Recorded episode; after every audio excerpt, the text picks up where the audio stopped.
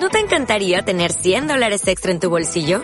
Haz que un experto bilingüe de TurboTax declare tus impuestos para el 31 de marzo y obtén 100 dólares de vuelta al instante.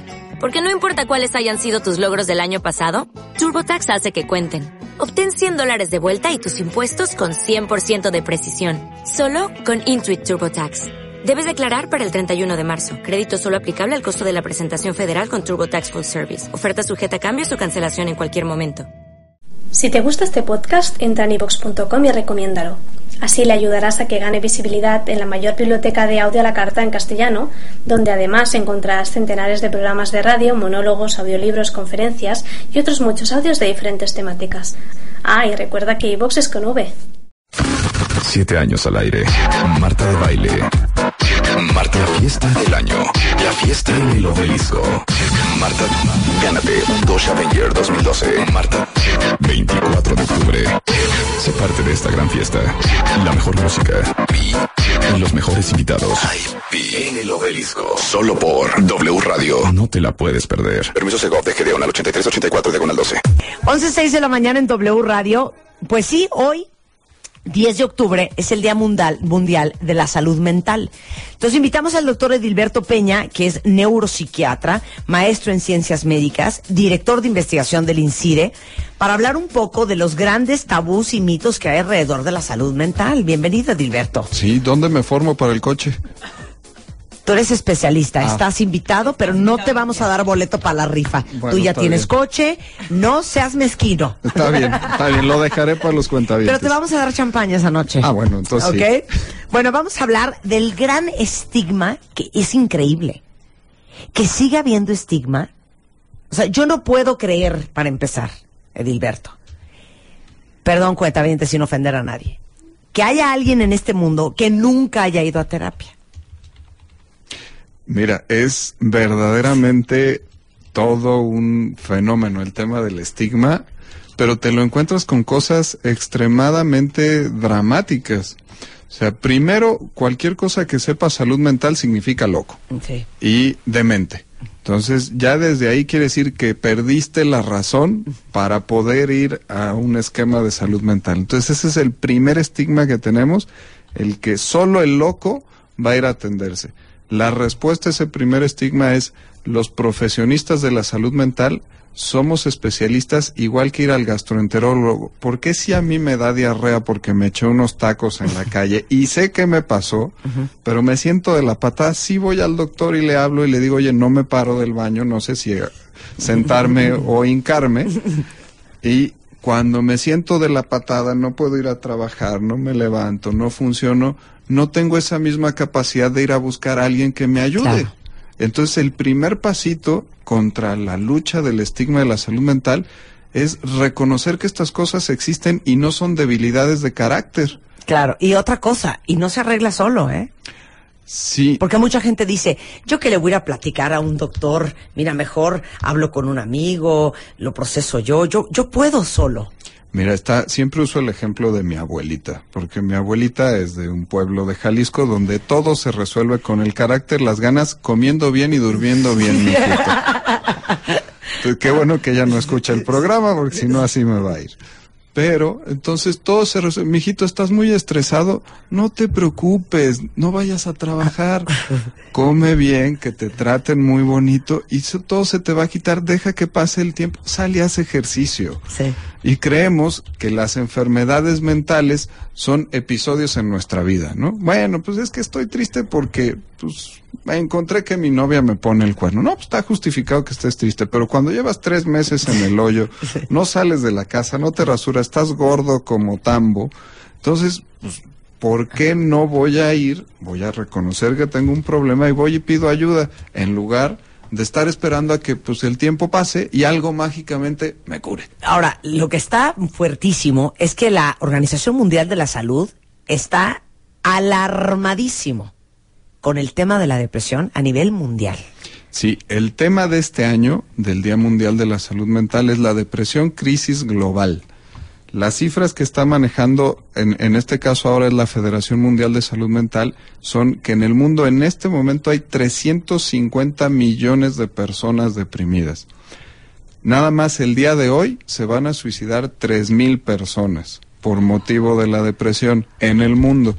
Entonces, somos muy buenos para la influenza, ya nadie se muere de diarrea, atendemos muy rápido las neumonías, ya la atención prenatal sale muy bien y entonces la depresión se va a ir incrementando como causa de enfermedad y no quiere decir, como mucha gente nos comenta en el consultorio, oye, ¿por qué ahorita hay más deprimidos que antes? No, es que ahora ya no nos enfermamos de las otras cosas, ya no nos llaman la atención las otras enfermedades, pero nos estamos dando cuenta de la cantidad de deprimidos que hay. Ahora, al final, bueno, déjenme decirles una cosa. El punto es que cuando lo hablamos con tu colega, el doctor Aldo Suárez, Sí. que habló de la depresión atípica, cuyo link ahorita se los mando por Twitter o búsquenlo en martadebaile.com, doctor Aldo Suárez, depresión atípica, que es la depresión de gente que no está triste y arrastrándose y metida en la cama. Es gente que está muy irritable, de muy mal humor, muy estresada, muy agresiva y nunca pensarías que esa persona lo que tiene es una depresión profunda. Es que nosotros en nuestra cabeza solo relacionamos depresión a tristeza. Claro. Pero hay muchos otros síntomas que pueden ser parte de la depresión y que no estamos atendiendo. Hace un momento que estaba el doctor David, estaban platicando la fibromialgia. Uno de los casos que tengo yo para platicarles el día de hoy es de una paciente con fibromialgia.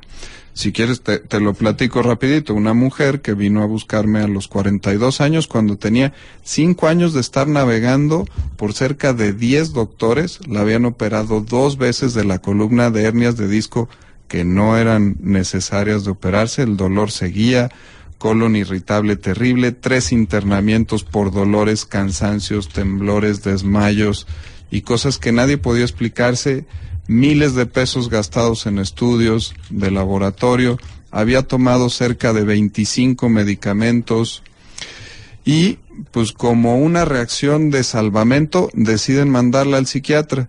Resulta ser que tan rápido en una consulta, aceptando, revisando cómo estaba el estado afectivo de esta mujer, pues es una mujer que todos en su familia habían padecido de depresión, nadie se había tomado el tiempo de hacer una historia clínica y ver que había muchos casos de depresión. Entonces vemos eso, estaba con un estresor del medio ambiente porque por tener que cuidar a sus hijos, ella era una publi relacionista que le iba muy bien, pero tuvo que dejar de trabajar. Entonces eso la tenía deprimida. Y la depresión, el fondo de lo que te quiero decir es que la depresión duele. Hay síntomas físicos asociados a la depresión.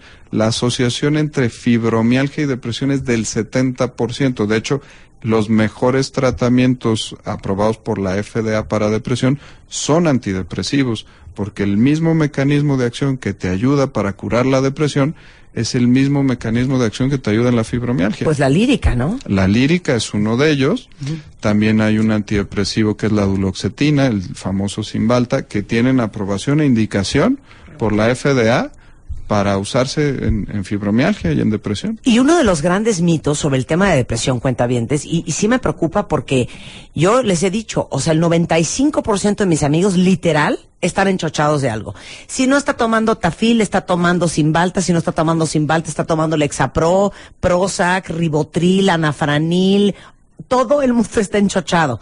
Porque bueno, gracias a Dios la gente que está deprimida y que lo reconoce se atiende. Sí. Pero mucha gente cree que el tema de la depresión, y yo creo que no hay cosa que enchile más a alguien que está deprimido, que te digan, échale ganas. Échale ganitas. Échale ganas. Y además, fíjate, acabas de tocar otro de los estigmas, porque bueno, ya lograste vencer todos tus tabús y te paras con un profesionista de salud mental y lo primero que a veces me dicen es, pero no me vas a dar chochos, doctor, porque los chochos son drogas, los medicamentos psiquiátricos son drogas.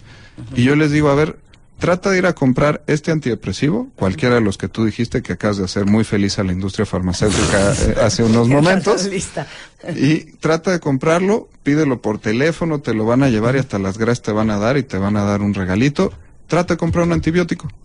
Es mucho más difícil en este país comprar un antibiótico que comprar un antidepresivo.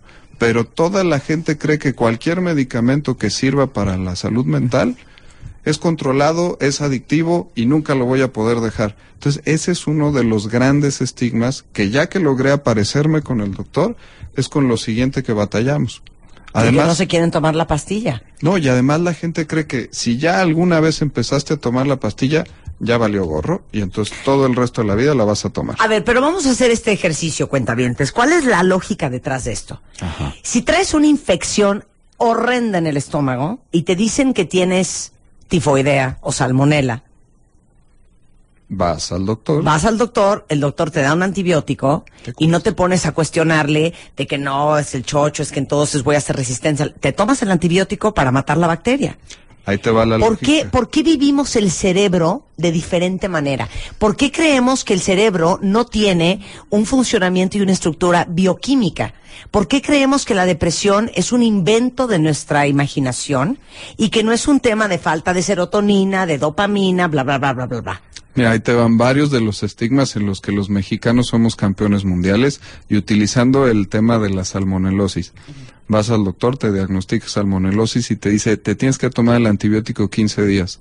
¿Cuánta gente se lo toma 15 días? El 15% de las personas. Y estoy hablando de un antibiótico, porque si a los tres días ya me sentí mejor, no, el doctor está coludido con los de la farmacia, seguro le dan una lana. Aquí hay un complot. Hay un complot, entonces voto el antibiótico y cuando al mes me duele la cabeza y estoy otra vez enfermo, creo que me pasó otra cosa y no lo relaciono al primer padecimiento que fue la salmonela.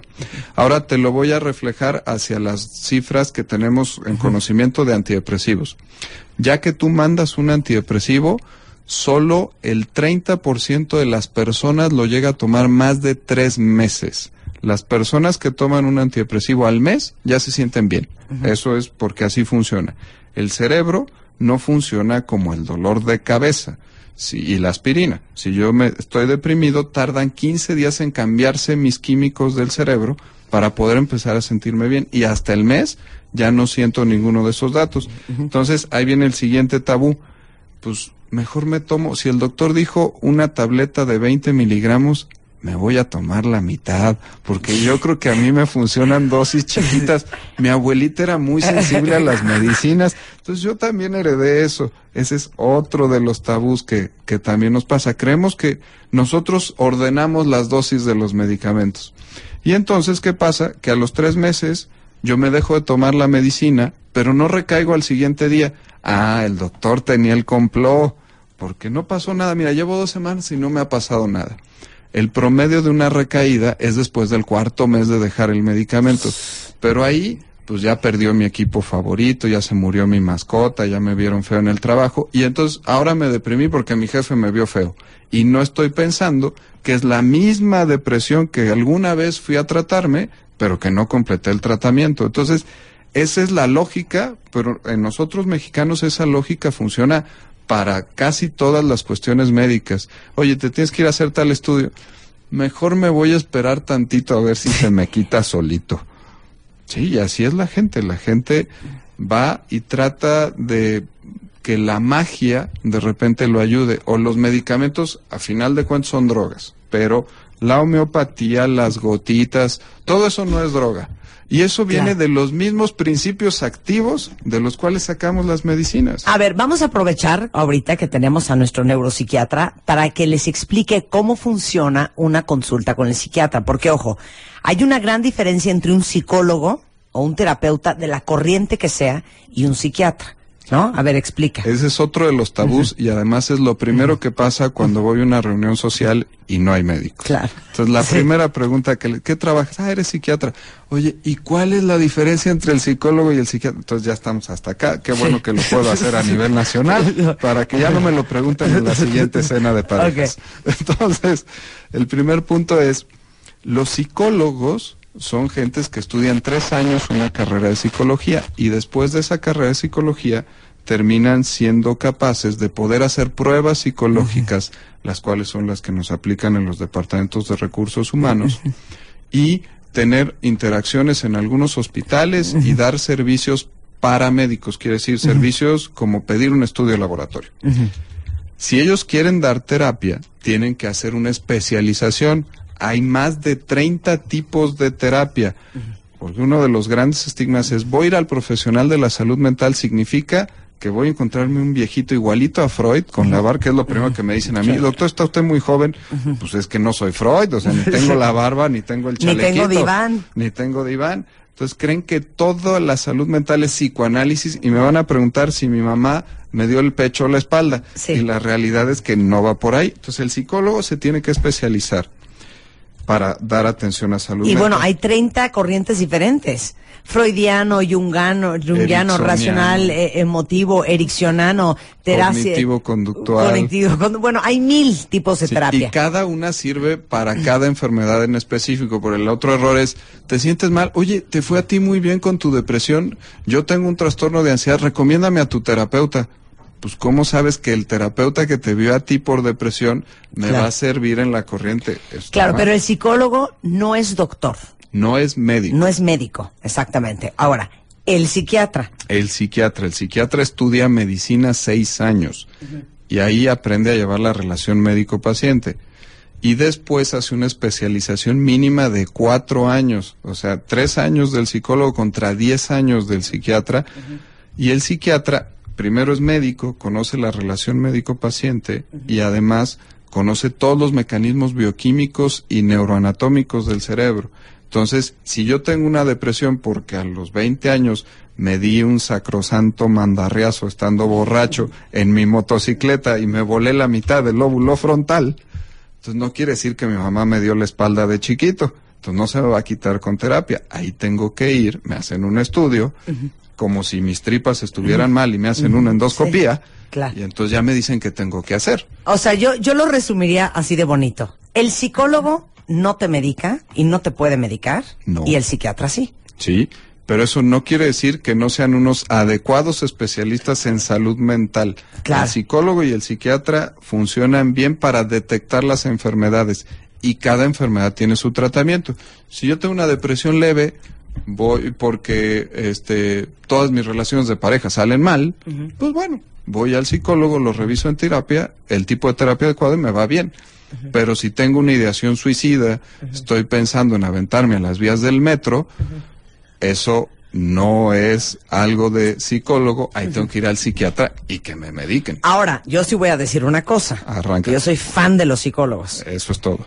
No todos los psiquiatras son buenos terapeutas. Es correcto. ¿Estamos de acuerdo? Entonces tú puedes ir con tu terapeuta, tu psicólogo, el que te encante, te guste y te funcione, ir con tu psiquiatra para que te medique, pero el que te va a terapiar es tu psicólogo, no Es- necesariamente tu psiquiatra. De hecho, esa sería la mejor combinación en O sea, salud mental. multidisciplinario. Sí, muy bonita palabra, esa me gustó, te salió bonito, porque en muchos temas de terapia, si yo soy tu doctor y tu terapeuta, y de repente en la terapia te puedes enojar por alguna interpretación que te hace el terapeuta, entonces vas a castigarme dejándote tomar las medicinas o tomándolas mal, porque pinche doctor está loco. Entonces, no, no, ya no voy a tomar la medicina. Ok. Entonces la mejor combinación es esa, llevo mi terapia y voy con el doctor. Ok, a ver, dos muy buenas preguntas, a ver si podemos ser bien precisos en Sí. contestar.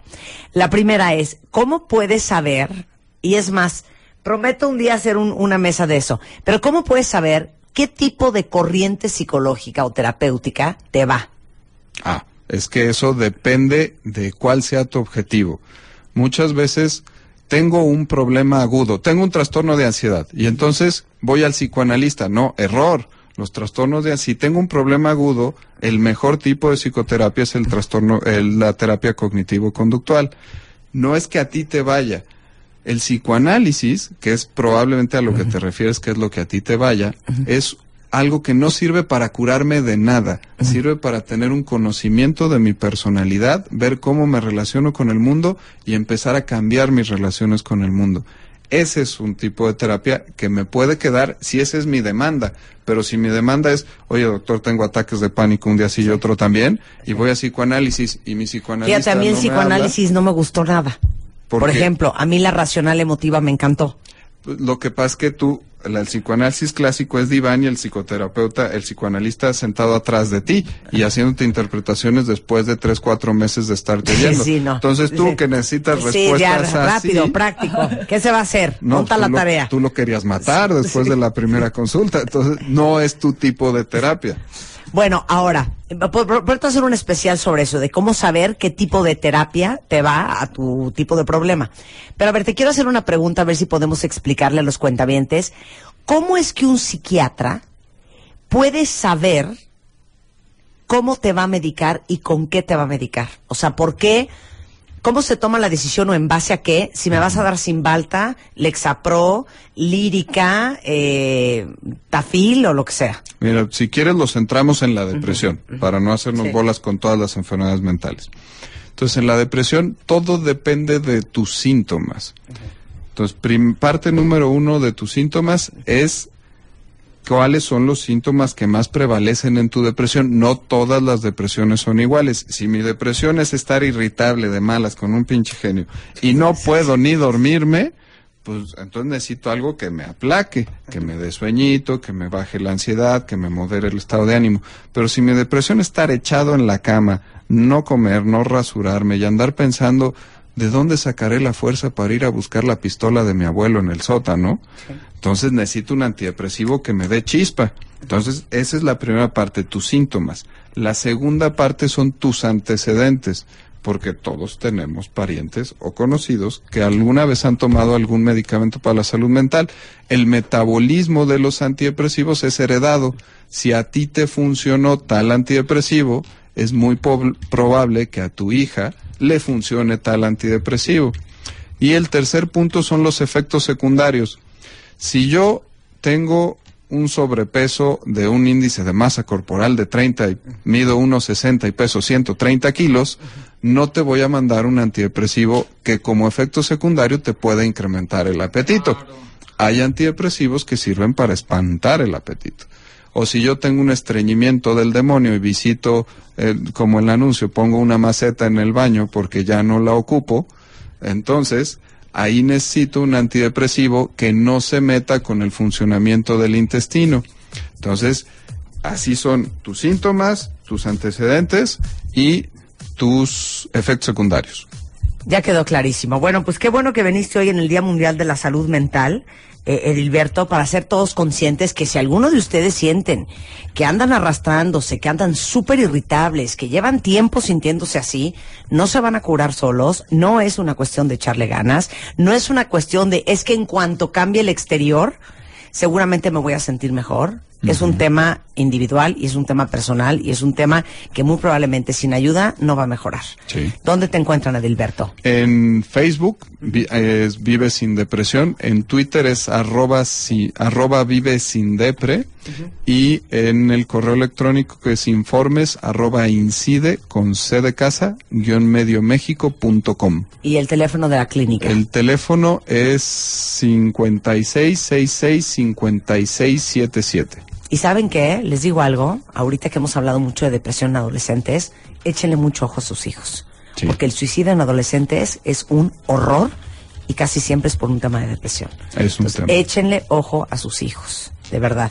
Y si necesitan terapeutas o psiquiatras, psiquiatras, que es el psiquiatra especialista en adolescentes y niños, también en Incide tienen una mujer maravillosa. Sí, tenemos ya varios, Sí. varios psiquiatras y también para los viejitos, no dejes fuera a los viejecitos. Sí, a los También viejecitos. tenemos expertos en viejitos. Muy bien, muchas gracias, Edilberto. Gracias, Hacemos Marta. una pausa regresando, hijo, más duro y a la cabeza. Aura Medina, vamos a hablar de los decretos parentales y cómo acabamos siendo lo que pensamos al volver. No se vayan.